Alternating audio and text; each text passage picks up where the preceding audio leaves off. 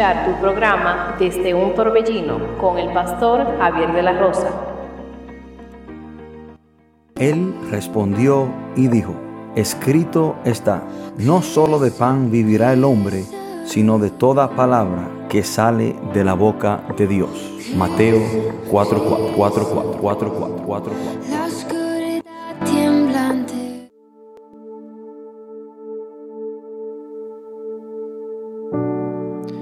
Bendiciones, queridos hermanos y amigos, que Dios les bendiga. De una manera muy especial, usted está escuchando su programa. Desde un torbellino le habla su amigo y su hermano, el pastor Javier de la Rosa. Y estamos agradecidos grandemente con el Señor por darnos esta gran oportunidad, este gran privilegio de poder estar con ustedes para así compartir la poderosa palabra de Dios en este hermoso día que Dios nos regala. Queremos saludar a cada amigo, a cada hermano que saca de su valioso tiempo para compartir este espacio, para compartir este momento y escuchar la palabra de Dios. Saludamos con mucho cariño a todos los hermanos y amigos de esta hermosa comunidad Sábana Iglesia. Que Dios les bendiga en gran manera. También saludamos a las personas que nos escuchan eh, desde los Estados Unidos, Canadá, y cualquier otro país eh, que está conectado con nosotros en esta mañana. Queremos decirle que estamos agradecidos por su sintonía y le quiero decir que es una gran bendición, es un gran privilegio para mí el poder compartir la palabra de Dios con cada uno de ustedes en esta hermosa mañana que Dios nos regala. Y también estamos conectados con Sabana Iglesia 93.3 FM. Y queremos saludar a todos los radio oyentes de esta grandiosa emisora. Y que Dios le bendiga en gran manera. Y hoy tenemos un tema muy interesante. Un tema el cual yo creo que será de gran bendición para cada persona que ha de escucharlo.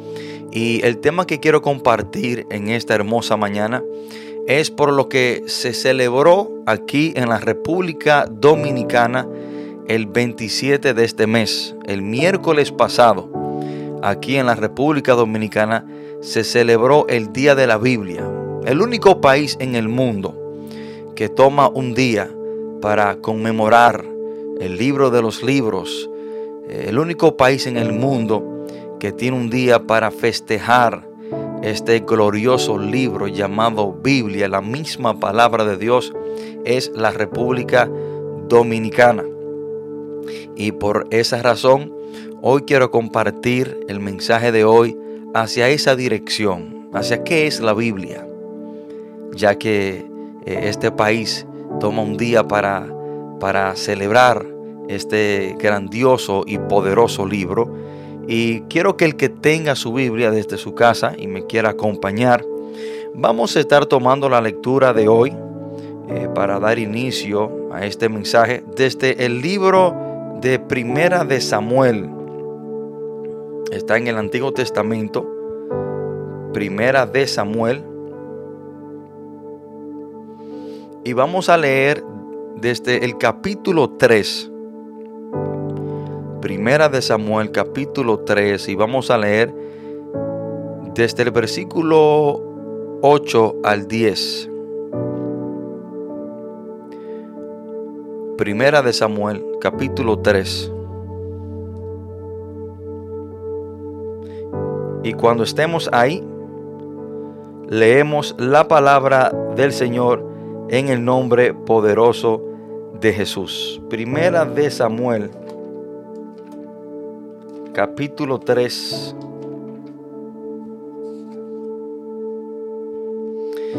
Y, bueno, vamos a leer desde el versículo 1 porque sé que hay muchas personas que quizás no conocen esta historia.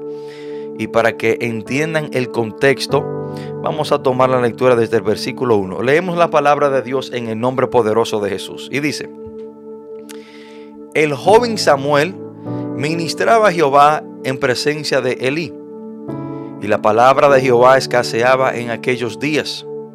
No había visión con frecuencia.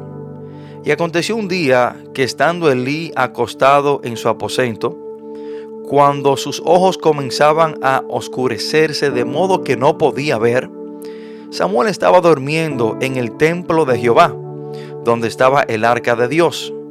Y antes que la lámpara de Dios fuese apagada, Jehová llamó a Samuel y él respondió, heme aquí. Y corriendo luego a Elí, dijo, heme aquí, ¿para qué me llamaste? Elí le dijo, yo no he llamado, vuelve y acuéstate. Y él se volvió y se acostó. Y Jehová volvió a llamar otra vez a Samuel. Y levantándose Samuel vino a Elí y dijo, heme aquí, ¿para qué me has llamado? Y él dijo, Hijo mío, yo no he llamado, vuelve y acuéstate. Y Samuel no había conocido aún a Jehová, ni la palabra de Jehová le había, sido revelada. Jehová pues llamó la tercera vez a Samuel, y él se levantó y vino a Elí, y dijo, heme aquí, ¿para qué me has llamado?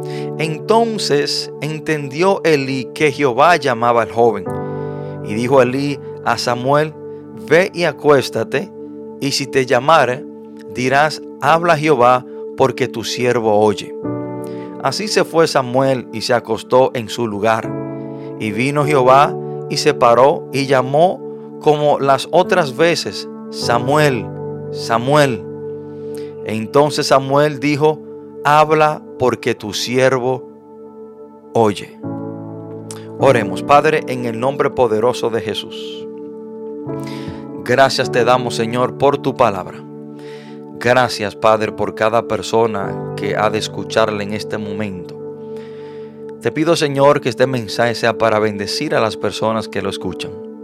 Que este mensaje, Señor, sea para crear, Señor, convicción de lo maravillosa que es tu palabra y de la importancia de tu palabra en nuestras vidas.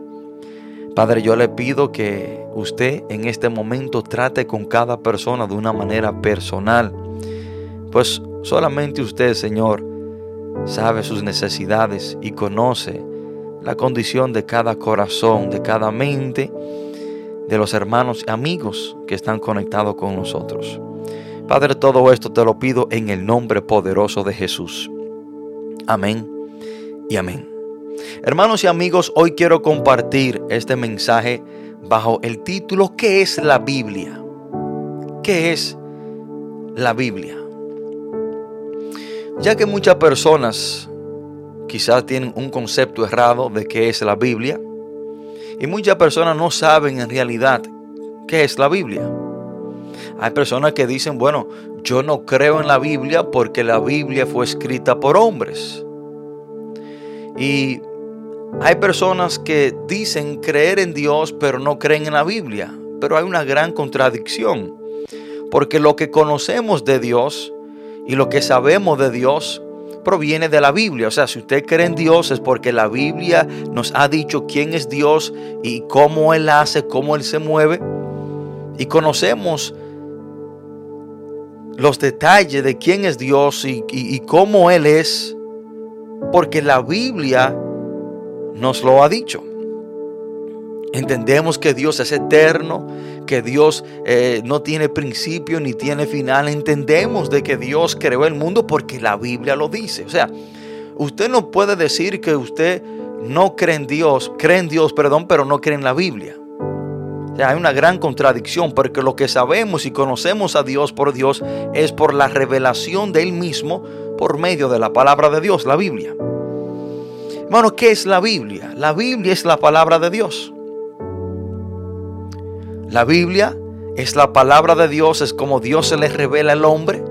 La Biblia es el corazón de Dios en la mano de los hombres para poder entenderlo a profundidad.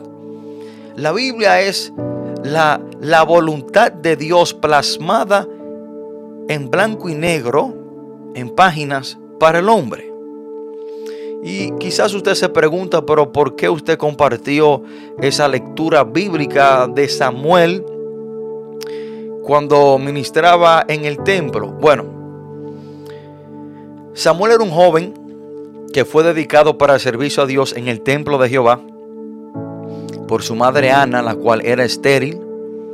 Y esta mujer eh, iba una vez al año con su esposo Elcana a ofrecer sacrificio al templo y en, en una de sus visitas al templo ella oró a Dios y le pidió a Dios un hijo y que si le daba un hijo ella se lo iba a dedicar al servicio a Dios en el templo. Ciertamente Dios le da el hijo que esta mujer anhelaba y ella lo dedica, cumple con la parte de su promesa. Y Elí era un joven que trabajaba en el templo con el sacerdote Elí. Y dice la palabra de Dios que Dios estaba llamando a Samuel. Y Samuel, a ser un joven inexperto, hasta ese tiempo no había escuchado la palabra de Dios, no había escuchado la voz de Dios, pensaba que cuando Dios le llamaba era Elí que le estaba llamando. Y cuando Samuel escucha esa voz, se levanta, va a donde Elí y dice, Señor, ¿por qué me has llamado? Él le dice, heme aquí. Y Elí le dice, yo no te he llamado, vuelve y acuéstate. Y esto sucede tres veces. A la tercera vez, Elí se da cuenta y entiende de que es Dios que está llamando a este joven. Y Elí le dice, cuando te volviera a hablar, di, habla porque tu siervo oye. en el versículo 10 dice la palabra de Dios, y vino Jehová y se paró y llamó como las otras veces, Samuel, Samuel. Entonces Samuel dijo, habla porque tu siervo oye. Esa debe ser nuestra actitud cuando nosotros leemos o escuchamos la palabra de Dios. Escúcheme lo que le digo. La actitud de Samuel, Samuel le dijo a Dios, habla porque tu siervo oye. Esa debe ser nuestra actitud cuando nosotros leemos la Biblia o cuando nosotros escuchamos la palabra de Dios, debemos de decir, habla porque tu siervo oye, porque la palabra de Dios es la misma palabra de Dios. O sea, la Biblia es la misma palabra de Dios.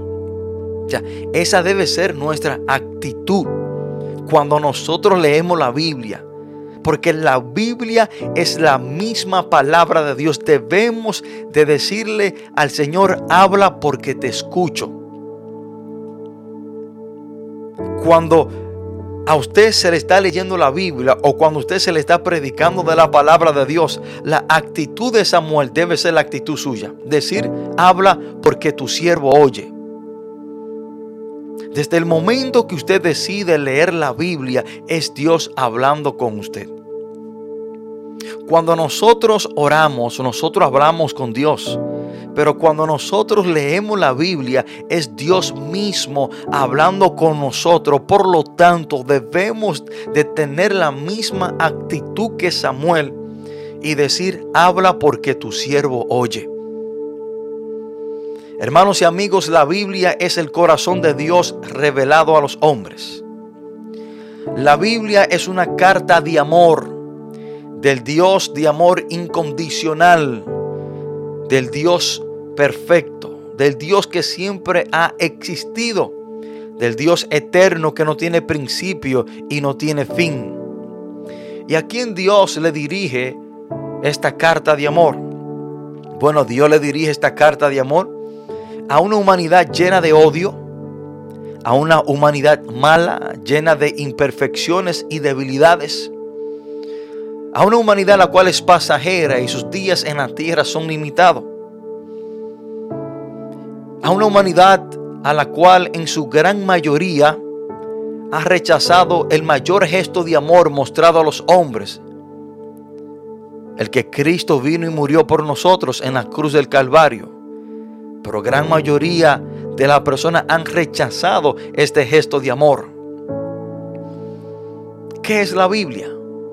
Jeremías 23, 29, el profeta Jeremías nos dice algo que usted y yo debemos de prestarle atención. Jeremías compara la palabra de Dios. Jeremías compara la Biblia como fuego y como un martillo. Miren lo que dice Jeremías 23, 29. ¿No es mi palabra como fuego, dice Jehová, y como martillo que quebranta la piedra? La Biblia es ese fuego que dice Jeremías. ese fuego que nos purifica de toda impureza, ese fuego que nos limpia, ese fuego que nos refina, así como el oro es purificado y refinado en el fuego, eso mismo hace la palabra de Dios en nuestra vida, desecha y quita de nuestra vida toda inmundicia, toda cosa que no es pura. Eso es lo que hace la palabra de Dios. Es, como ese fuego purificador. Pero también Jeremías en este mismo texto dice y compara la palabra de Dios como un martillo. Hermano, la palabra de Dios también es como, dice Jeremías, como un martillo que quebranta la piedra. Hermano, la palabra de Dios es como ese martillo que le va dando a nuestros corazones de piedra. Muchas personas tenían un corazón de piedra duro, endurecido. Mas cuando escucharon la palabra de Dios era como que un martillazo que se le daba en sus corazones para convertirlo en un corazón de carne que ahora siente, que ahora tiene amor. O sea, así es la palabra de Dios, como un martillo que quebranta la piedra. Hermano, la Biblia contiene la mente de Dios. La Biblia contiene el estado del hombre ese estado miserable del hombre. La Biblia contiene el camino de la salvación, pero también la Biblia contiene el destino del pecador. Y la Biblia también contiene la recompensa y la felicidad de aquellos que creen en ella. Las doctrinas de la Biblia son santas, sus preceptos son obligatorios. Eso no es cuestión de que si yo quiero o no quiero, no. Cuando una persona decide creer en Cristo, decide entregarle su vida al Señor, es obligatorio someterse a la palabra de Dios. Todas las historias en la Biblia son verdades y, y sus decisiones son inmutables. Lo que Dios dice, dicho está, y no hay hombre ni mujer que lo puedan cambiar. Al leer la Biblia nos hace sabios. Creerla nos hace estar seguro y practicarla nos hace santo. O sea, ¿a qué me refiero que al practicar la palabra de Dios nos hace santo? Bueno, la palabra santo significa separado del mal. O sea, santo no es una persona que es perfecta y que se muere y que lo convertimos en un santo, no. Cuando la palabra se refiere a santo, se refiere a nosotros cuando nos separamos para Dios y nos separamos del mal. O sea, nosotros estamos llamados a caminar en santidad y somos los santos de Dios. O sea, Dios nos ha sacado del mundo, nos ha separado para su obra, nos ha santificado. Y eso es precisamente lo que hace la palabra de Dios nos, nos dice cómo debemos caminar separado del mal y cuando la practicamos, caminaremos en santidad, separado del mal para la gloria y honra del Señor. La Biblia contiene luz para dirigirnos en un mundo oscuro. Y yo no sé si usted se ha dado cuenta, pero este mundo cada día más se torna más oscuro. Es un mundo oscuro, bajo una nube de pecado, un mundo lleno de tinieblas, de oscuridad. Y para nosotros caminar sin tropezar, sin caer en un hoyo en este mundo de oscuridad, nosotros necesitamos una lámpara. De ahí es que todo aquel que no es guiado por la palabra de Dios tropieza, cae y anda tentando en un mundo de oscuridad. No tiene rumbo, no sabe hacia dónde va porque está caminando a oscura.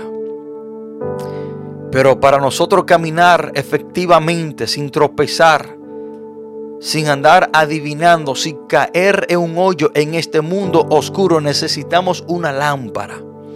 Y precisamente eso es la palabra de Dios. El Salmo 119, versículo 105 dice, lámpara es tu palabra a mis pies. La Biblia es la luz de Dios para dirigirnos en este mundo. La Biblia también es la comida para sustentarnos. Eso es la palabra de Dios, alimento espiritual para sustentar al hombre. Hermano, y una persona que no come eventualmente se va a morir físicamente. Pero también una persona que no se alimenta espiritualmente, espiritualmente va a morir. Y una persona cuyo alimento no es la palabra de Dios, el alimento espiritual, está muerto espiritualmente. De ahí es que cuando Jesús fue llevado al desierto a ser tentado por Satanás, Mateo capítulo 4, cuando Satanás le hace la propuesta a Jesús de que, que si él era el Hijo de Dios que transformara esa piedra en pan, Jesús le dijo, no solamente de pan vivirá el hombre, sino de toda palabra que sale de la boca de Dios. O sea, el alimento del hombre espiritual, lo que mantiene al hombre espiritualmente vivo, es la palabra de Dios. Y así como usted se alimenta dos, tres, cuatro, cinco veces al día físicamente para mantenerse saludable y vivo, así también usted debe de alimentarse de la palabra de Dios varias veces para también mantenerse vivo y saludable espiritualmente. La Biblia es el mapa del viajero. La Biblia es el bastón del peregrino. La Biblia es la brújula del piloto. La Biblia es la espada del soldado y la carta del cristiano. Cristo es su gran tema. Está diseñada para nuestro bien y también para la gloria de Dios. La palabra de Dios debe de llenar nuestra memoria. La palabra de Dios, hermano, debe de gobernar nuestros corazones y guiar nuestros pies. Lo que, lo que debe llenar tu memoria, lo que debe de, saturar tu mente, no son los problemas, no, no, es el trabajo, no son tus, tus amigos, tus, tus hobbies. Lo que debe de llenar tu memoria y meditar en ella de día y de noche es la palabra de Dios. Lo que debe de gobernar tu corazón no son tus sentimientos, no son tus propios preceptos. Lo que debe de gobernar tu corazón no es, no es un momento en específico. Lo que debe gobernar y guiar tu corazón es la palabra de Dios. Ya tú no puedes tomar decisiones de acuerdo a cómo tú te sientas, porque los sentimientos son engañosos. Hoy me siento bien, mañana quizás me sienta mal. O sea, nuestros sentimientos son inestables. Somos seres sentimentales cambian. Pero lo que no cambia y lo que debe de gobernar nuestros corazones es la palabra de Dios porque es el consejo perfecto de Dios para que nos vaya bien en la vida. Y lo que debe de guiar tus pies debe ser la palabra de Dios. Donde tú vas a ir debe ser aprobado por la palabra de Dios. Lo que tú vas a hacer debe ser aprobado por la palabra de Dios. Lo que tú haces, lo que tú dejas de hacer, los lugares que tú visitas, los lugares que tú dejas de visitar, debe ser bajo el temor de Dios y bajo la guianza de la palabra de Dios, si es que tú quieres que te vaya bien. Debemos leerla despacio y con frecuencia. Y mientras la leemos con frecuencia y despacio, debemos de orar y pedirle a Dios que nos revele su palabra y que la podamos entender en el contexto en el cual estamos leyendo. La palabra de Dios es un tesoro, es un paraíso de gloria, un río de placer. La palabra de Dios implica la más alta responsabilidad. La palabra de Dios recompensará el trabajo más grande, pero también la palabra de Dios condenará a todos los que se burlan de ella y de su contenido sagrado.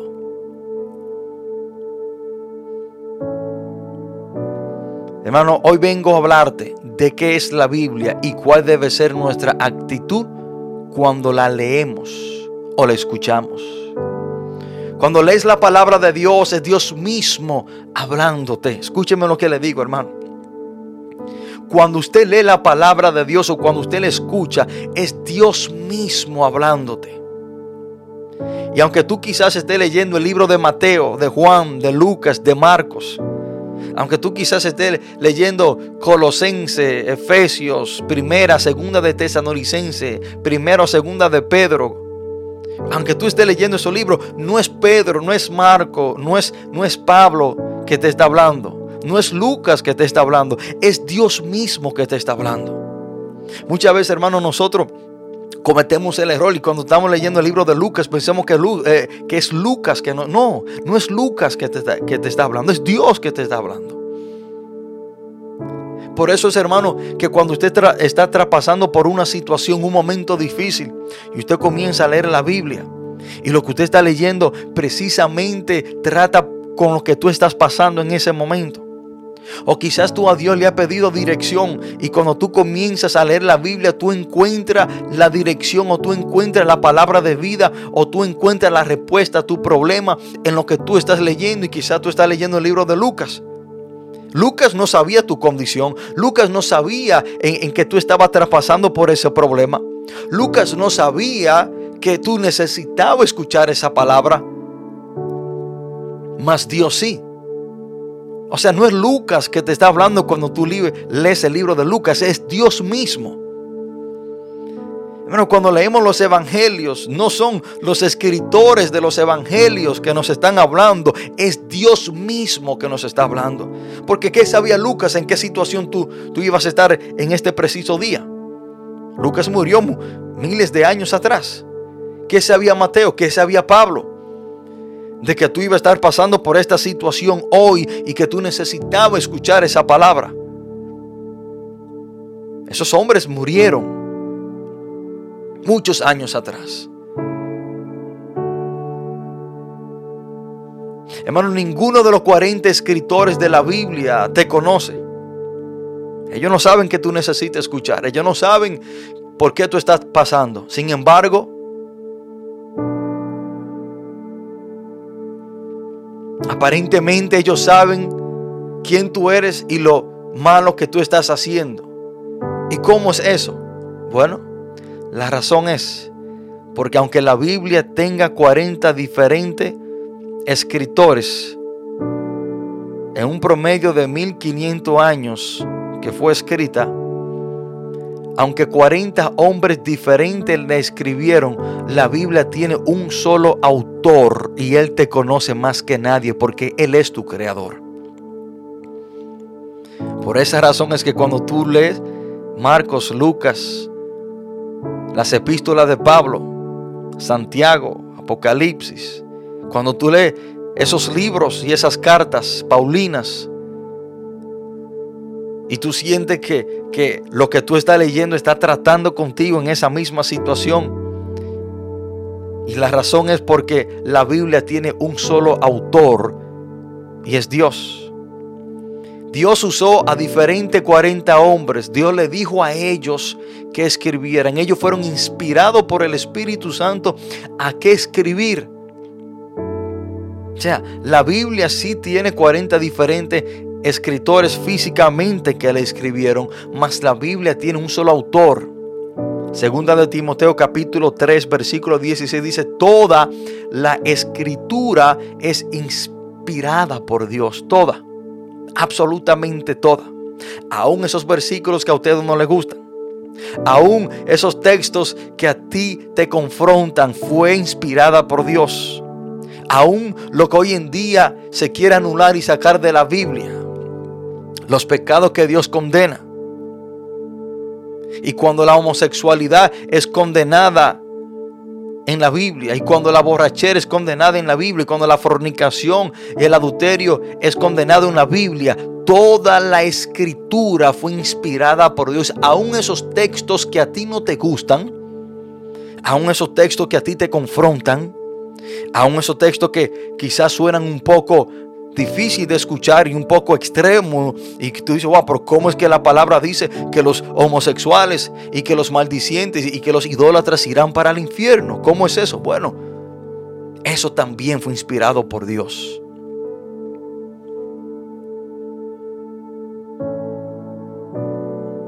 Usted y yo debemos de estar conscientes de que cuando leemos la palabra de Dios es Dios mismo hablando a nosotros de una manera personal. Hermano, y vamos a ir a una breve pausa musical. Después de esta pausa musical vamos a seguir eh, con este. Por favor de quedarse en sintonía mientras escuchamos esta hermosa alabanza.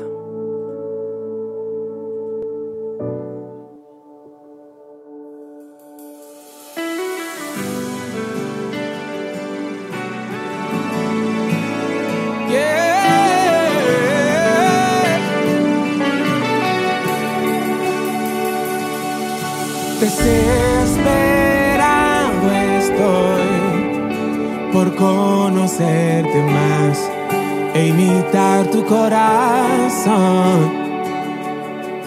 La oscuridad se disipa al ver llegar tu gloria. En quietud no puedo estar. La creación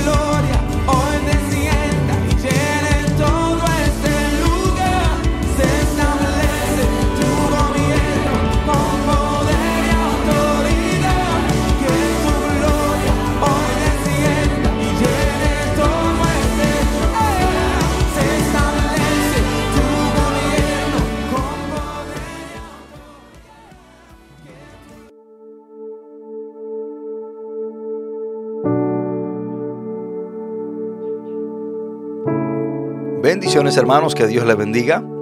Usted está escuchando su emisora Radio Monte Carmelo. Estamos enlazados con Saman Iglesia 93.3 FM. Y usted está escuchando su programa desde un torbellino. Le habla su amigo y su hermano, el pastor Javier de la Rosa. Estamos tratando este mensaje bajo el título ¿Qué es la Biblia? ¿Qué es la Biblia? Ya que el miércoles pasado, el 27 de septiembre, aquí en la República Dominicana se celebra el Día de la Biblia. Hermano, la Biblia, la palabra Biblia proviene de las palabras griega y latina que significan libro. un nombre muy apropiado, puesto que la Biblia es el libro para toda la gente de todos los tiempos. Por eso es, hermano, que la Biblia nunca ha pasado ni pasará de moda. La Biblia traducida al español fue la primera fue la Biblia del oso en el 1569 y desde el 1569 hasta el día de hoy la Biblia, hermano, se adapta a todas las edades. No es un libro anticuado, no es un libro que ha pasado de moda, es el libro de los libros y el libro de todos los tiempos. Hermano, la Biblia es un libro como no hay otro, único en su clase. La Biblia, si usted no lo sabía, es el libro más leído en todo el mundo y el más vendido mundialmente.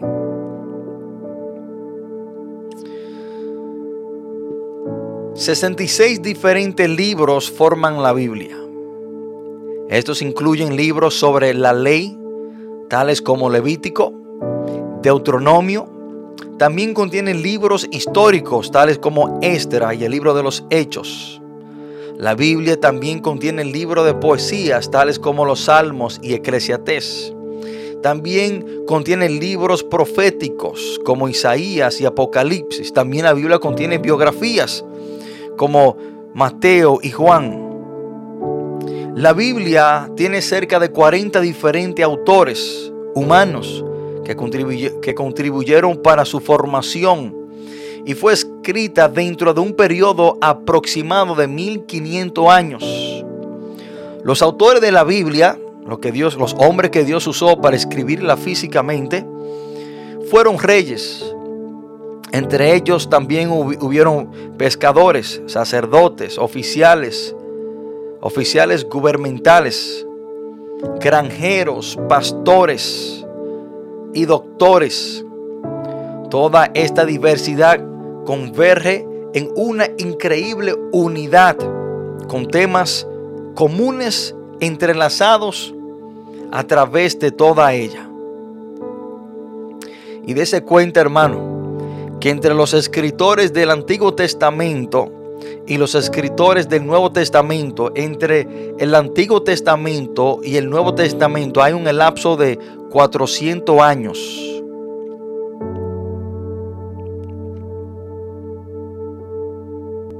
O sea, entre que se escribió el, último libro del Antiguo Testamento y el nuevo y, el primer libro del Nuevo Testamento. Hermano, y en ninguna parte, y aunque estos escritores no se conocían y nunca se conocieron, ni eran muchos de ellos familiares, ni tenían ningún tipo de relación, y aunque hubo muchos años entre ellos, en la Biblia no existe una contradicción ninguna. Estos hombres, aunque vivieron en diferentes épocas y diferentes años muy eh, distanciados de cada uno de ellos, no hay una contradicción entre ninguno de ellos. La unidad de la Biblia se debe al hecho de que finalmente tiene un autor, Dios mismo. La Biblia está dividida en dos partes. Está dividida en el Antiguo Testamento y el Nuevo Testamento. El resumen, en resumen del Antiguo Testamento, es la historia de una nación y el Nuevo Testamento es la historia de un hombre. La nación fue la manera en que Dios trajo al hombre al mundo. Y el Nuevo Testamento detalla la venida del hombre prometido para salvar y redimir al mundo pecador. Y su nombre fue Jesús. Él cumplió las profecías del Antiguo Testamento porque vivió una vida perfecta, murió para convertirse en el Salvador y resucitó de entre los muertos. Ahora, ¿cuál es el carácter central de la Biblia? Jesús es el carácter central de toda la Biblia. Hermano, en realidad todo la Biblia, todo el libro es acerca de Él. Hermano, toda la Biblia es acerca de Jesús. Jesucristo es el tema, es el personaje central de toda la Biblia. Y Jesús está revelado en los 66 libros de la Biblia. Jesucristo es el personaje central de toda ella. Desde el inicio de la Biblia, Génesis capítulo 3, vemos la primera profecía mesiánica, Génesis 3:15, cuando Dios le dijo a la serpiente que el hijo de la simiente, el hijo de la mujer, la simiente de la mujer, perdón, lo iba a pisar en la cabeza. O sea, hablando de Jesús que iba a pisar a Satanás, iba a derrotar a Satanás, a la serpiente, le iba a aplastar la cabeza. O sea, desde Génesis capítulo 3, inmediatamente el hombre peca, vemos la primera profecía mesiánica sobre Cristo. Inmediatamente cuando entramos en la historia de Noé, también vemos a Cristo en la historia de Noé. El arca de Noé representa a Cristo. Acuérdense que Dios decidió terminar el mundo. Pero Dios mandó, envió y estableció una forma de cómo salvar a las personas, aunque Él iba a destruir el mundo antiguo. Dios le dijo a Noé, construye un arca, dile a la gente que va a, caer, va a caer un diluvio y que entren en el arca. Dios proveyó una forma de salvación. Y todo aquel que entró dentro del arca cuando cayó el diluvio fue salvo. Ocho personas. O sea, el arca representa a Cristo. O sea, todo esto se está terminando. Y cuando vengan, hermano, los, los, los días finales y cuando Cristo venga, aquel que no se encuentre en Cristo que represente el arca, morirá. O sea, a través de toda la Biblia vemos que Jesús es el personaje central. Hermano, en el Antiguo Testamento se predijo su venida y preparó el escenario para su entrada al mundo. En el Nuevo Testamento describe su venida y su obra para traer salvación a nuestro mundo pecador. Jesús es más que una figura histórica. De hecho, Él es más que un hombre. Jesucristo es Dios hecho carne. Y su venida fue el evento más importante en la historia del mundo. Porque cuando Jesús vino al mundo, Dios mismo se hizo carne, se hizo hombre, para darnos una clara y entendible imagen de lo que Él es. Esto es la Biblia.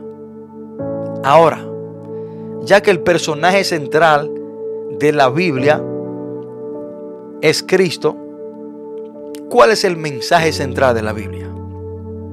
Y vengo y le repito lo que le dije al inicio. Al inicio del mensaje le dije que su actitud cuando usted escucha o lee la palabra de Dios debe ser la misma de Samuel. Cuando dijo, habla Dios porque tu siervo oye. Jesucristo es el personaje central de toda la Biblia, pero ahora, ¿cuál es el mensaje central de toda la Biblia? Hermano, el mensaje central de toda la Biblia. Y aquí yo quiero que usted tenga la actitud de Samuel y diga, habla Dios porque te escucho. El mensaje central de toda la Biblia es de cómo evitar el infierno. Escúcheme lo que le digo. Ese es el mensaje central de toda la Biblia. El mensaje central es cómo ser salvo por medio de Jesús de que Dios envió a su Hijo al mundo para perdonar al mundo, pero con el final propósito de qué? De que evitemos terminar en el infierno. El mensaje central de toda la Biblia es salvación por medio de Cristo con el final propósito de no terminar por toda una eternidad en ese lugar de condenación llamado infierno. Hermano, este es el deseo de Dios. El deseo de Dios es que todos los hombres sean salvos, o sea, que todos los hombres eviten el infierno. Segunda de Pedro capítulo 3 versículo 9. Dice, el Señor no retarda su promesa, según algunos la tienen por tardanza, sino que es paciente para con nosotros, no queriendo que ninguno perezca. Dios no quiere que tú te vayas para el infierno. Bueno, pues por esa razón dice la palabra que Dios amó al mundo y envió a su Hijo unigénito para que todo aquel que en Él cree no se pierda. O sea, hermano, el mensaje central de la Biblia es cómo evitar el infierno para que usted no se pierda. Y Dios envió a su Hijo para que usted no tenga que terminar en el infierno. O sea, si podemos resumirlo, el mensaje central de la Biblia es cómo evitar el infierno por medio del perdón de nuestros pecados cuando creemos en Jesús como Señor y Salvador nuestro. Primera de Timoteo capítulo 2 versículo 4 dice, el, el cual quiere que todos los hombres sean salvos. Hermano, y si hay algo que nosotros debemos de evitar en la vida es el infierno. Y creo que debe ser nuestra meta principal, evitar terminar en el infierno. Ahora, entre tantas creencias, entre tantas ideas propias, entre tantos puntos de vista personales, entre tantas diferentes religiones, ¿quién tiene la respuesta correcta en cómo evitar el infierno? Quizá usted se ha hecho esa pregunta. En el mundo hay 4.200 diferentes religiones y debemos de preguntarnos entonces, ¿quién tiene la razón? Y entre tantas diferentes religiones, muchas de ellas tienen un diferente concepto y una idea diferente y un método diferente en cómo evitar el infierno. Entonces, ¿a quién le creo? ¿A quién le creo? ¿Quién tiene la respuesta correcta? Déjeme decirle quién tiene la respuesta correcta. La respuesta correcta no la tiene una creencia. La respuesta correcta no la tiene eh, un papa o un pastor o, la iglesia eh, adventista o la iglesia de los testigos de Jehová o la iglesia evangélica o la iglesia católica. La respuesta correcta, confiable en cómo evitar el infierno, la tiene Dios en su palabra. Hermano, no hay otra fuente más perfecta y confiable en el mundo entero en la cual podemos depositar nuestra fe y estar seguro de que haciendo lo que la palabra de Dios dice es como podemos evitar el infierno.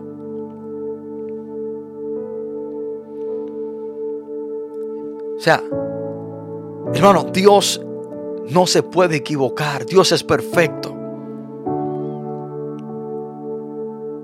Dios tiene la respuesta correcta en cómo usted puede evitar el infierno. Por lo tanto, a la palabra de Dios es que debemos de prestarle atención. Por tanto, cuando leemos la Biblia o cuando nos están predicando la Biblia, debemos de decir, habla Jehová porque tu siervo escucha. Hermano, usted no puede confiar su vida eterna, su eternidad en una fábula o en lo que dice cualquier hombre o en lo que dice cualquier creencia. Usted debe de depositar su vida eterna y su confianza en donde usted pasará toda una eternidad, en lo que dice la infalible, inmutable, perfecta palabra de Dios. El infierno se evita como dice la palabra de Dios que se evita el infierno. Hermano, ¿cuál voz puede ser más confiable que la voz de Dios?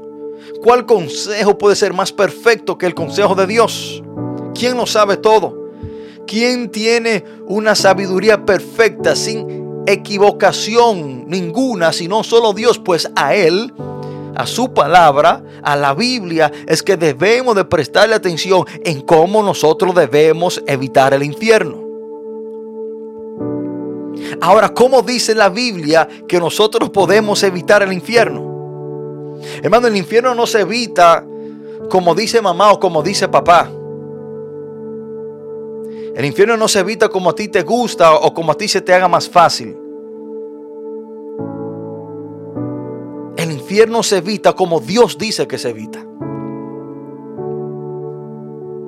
¿Y cómo dice la palabra de Dios que se evita el infierno? Le voy a leer solamente cuatro textos bíblicos para que usted entienda cómo se evita el infierno. O sea, esto no te lo dice el pastor Javier, esto te lo dice Dios. Yo solamente te voy a leer, te voy a leer, te voy a repetir lo que Dios dijo. Juan capítulo 3, versículos 16 al 18. Porque de tal manera amó Dios al mundo que ha dado a su Hijo unigénito para que todo aquel que en Él cree no se pierda, mas tenga vida eterna. ¿Para qué? Para que no te pierda, para que no te vaya para el infierno. Para todo aquel que en Él cree no se pierda. ¿Cómo dice la palabra de Dios que nosotros podemos evitar el infierno? Creyendo en Jesucristo. Ahí está su respuesta. Usted quizás esperaba una respuesta eh, con diferentes pasos y diferentes métodos y diferentes sacrificios y una gran lista de cosas que usted debe hacer para evitar el infierno, pero no, Dios dice que lo que debemos hacer para evitar el infierno es creer en Jesucristo como Señor y Salvador nuestro. El 17 y 18 dice, porque no envió Dios a su Hijo al mundo para condenar al mundo, sino para que el mundo sea salvo por él. El 18 dice, el que en él cree no es condenado. El que cree en quién? En Cristo no es condenado.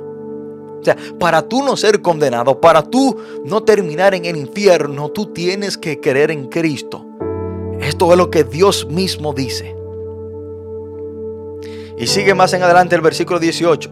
Pero el que no cree ya ha sido condenado porque no ha creído en el nombre del unigénito Hijo de Dios. Hechos 16, 31 y 30. Pablo y Silas estaban encarcelados en la cárcel de Filipos. Ellos comienzan a cantar, a adorar a Dios y abran las puertas, se caen las cadenas. El carcelero pensó que ellos se habían escapado. Y al carcelero que se le escapan los presos en los tiempos eh, romanos, lo mataban. Este hombre, al ver la puerta abierta, y pensó que los presos se habían escapado, decidió quitarse la vida. Dice la palabra que él se iba a echar sobre su espada. Y Pablo y Sila le dicen, no, no, no, detente, estamos aquí, no nos hemos escapado.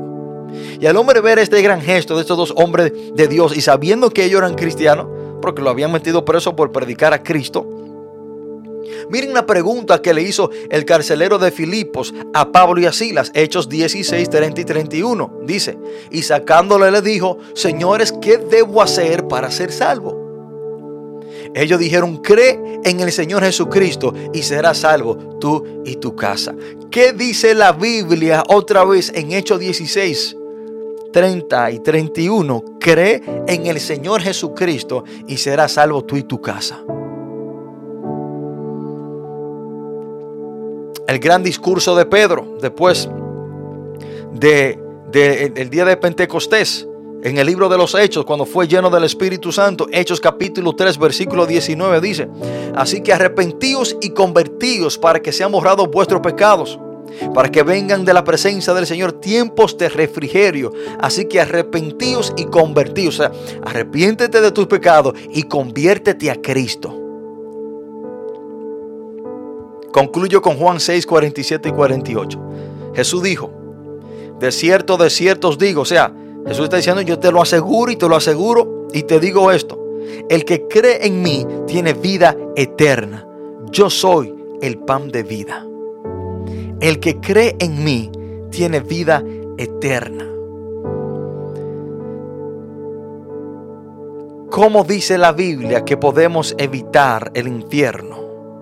Creyendo en Jesucristo.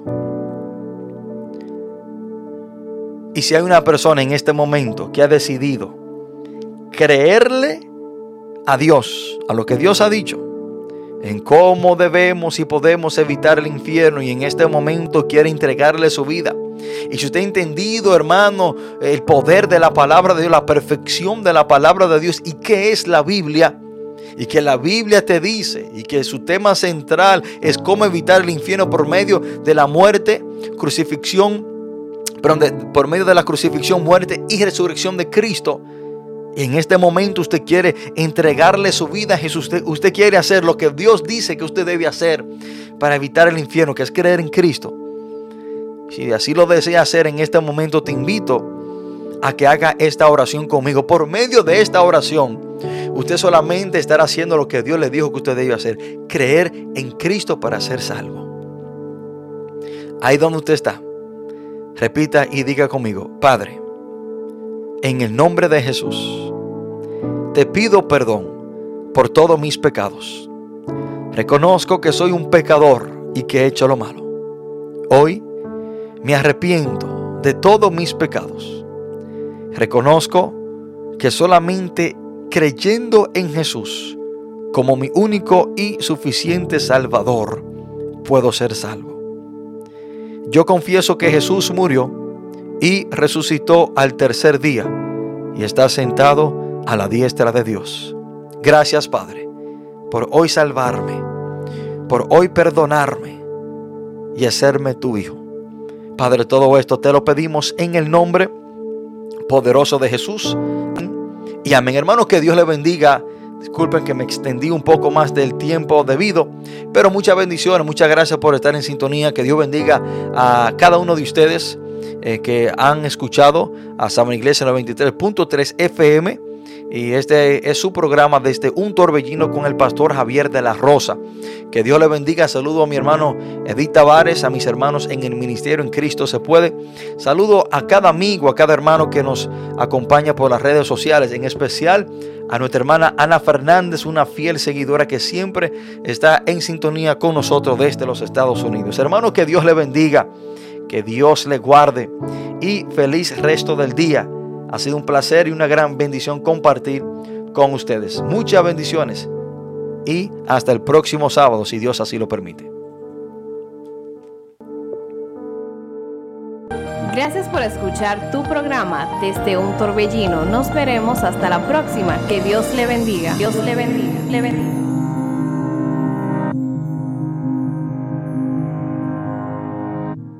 Él respondió y dijo, escrito está, no solo de pan vivirá el hombre, sino de toda palabra que sale de la boca de Dios. Mateo 4, 4, 4, 4, 4, 4, 4, 4.